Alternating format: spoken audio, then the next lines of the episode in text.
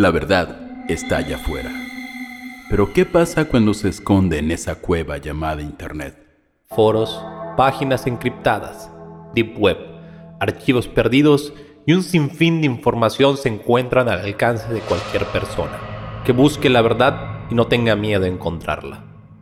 Nos dimos a la tarea de buscar y archivar historias, misterios y casos paranormales que no tienen respuesta. Esta búsqueda resultó en este proyecto. Hilos de, Misterio. Una producción de la Casita del Horror Podcast. Plataforma Ready. Número de archivo 683. Sección Criptozoología. Una noche de 1735 en una cabaña en el bosque en Point Leeds, lo que actualmente es Atlantic County, New Jersey, nació el decimotercer hijo de Deborah Leeds. La familia ya tenía 12 varones y según Deborah, tal vez a manera de broma o como si de una maldición ancestral se tratase, dijo que si su hijo número 13 no era una niña, entonces sería un monstruo.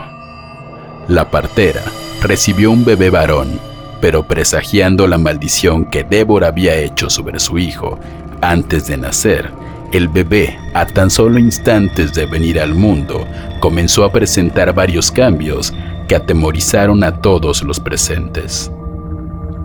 Bajo sus brazos emergieron alas de murciélago. Sus dedos se endurecieron y se formaron pezuñas como las de una cabra. Su columna vertebral se alargó creando una especie de cola bifurcada y su rostro cambió drásticamente. Ya no era el rostro de un humano, era el rostro de un caballo. La criatura saltó sobre la partera y la mató mordiéndole el cuello, haciendo que se desangre allí mismo. Después, lanzó un horroroso grito y salió volando por la chimenea de la casa para adentrarse a la profundidad del bosque.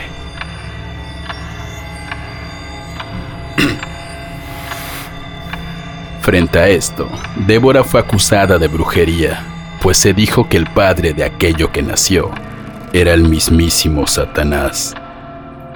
En 1740, residentes temerosos le pidieron al ministro local que exorcice a la criatura. Tras el ritual, los rumores que circularon decían que el exorcismo duraría por un siglo.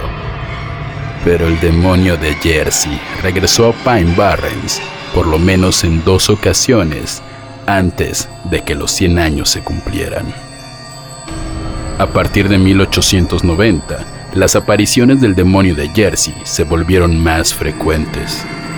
De acuerdo a las personas que han visto al demonio, lo describen como si tuviese el cuerpo de un canguro, con alas de murciélago, patas de cerdo y una cola bifurcada.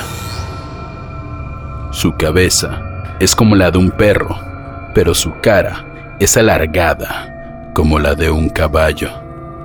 El tamaño de la criatura depende de su narrador. Algunos dicen que mide 1,80 de estatura y otros que puede llegar a medir de 5 a 6 metros.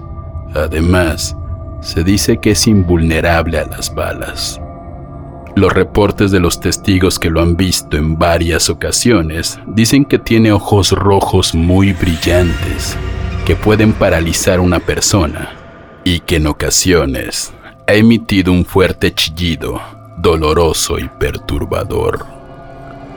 Los rumores dicen que el demonio de Jersey se puede llevar perros grandes, gacelas, gatos, pequeñas vacas y ocasionalmente algún niño.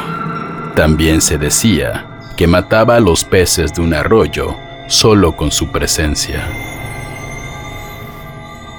Una historia cuenta que el héroe naval, el comodoro Stephen Decatur, visitó las fábricas de acero de Hanover en Pine Barren en el año 1800 para hacer pruebas con cañones.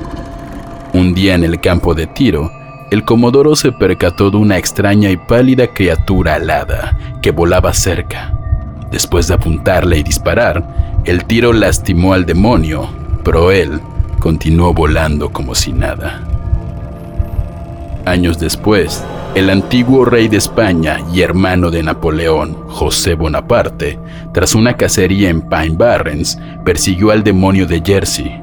Su reporte acerca de lo ocurrido le dio notable credibilidad a la criatura. En enero de 1909, en Delaware, miles de personas presenciaron a la criatura, la cual dejó varias huellas. El miedo fue tan fuerte que las escuelas cerraron y sus habitantes se negaban a salir de sus casas por temor a encontrarse con la criatura. Una anécdota de ese mismo año es relatada por E.W. Minster, un cartero de Pensilvania, quien afirma haberse despertado alrededor de las 2 de la mañana por un extraño y sobrenatural sonido que provenía del río Delaware. Inquieto, miró por su ventana y vio lo que él describió como una gran grulla que mientras volaba emitía un curioso brillo. La criatura tenía un cuello largo, estirado hacia adelante mientras volaba, delgadas alas y largas piernas traseras. Esta aberración hacía una extraña combinación de sonidos y silbidos para después desaparecer en la oscuridad. Las apariciones continuaron y el 19 de enero de 1909 el señor y la señora Evans se despertaron temprano en la mañana por el sonido de un animal grande en el techo de su hogar. Los esposos lo describieron como la cara de un perro collie y la cabeza de un caballo. Tenía un cuello largo, con grandes alas y patas traseras similares a las de una grulla, pero con pezuñas de caballo.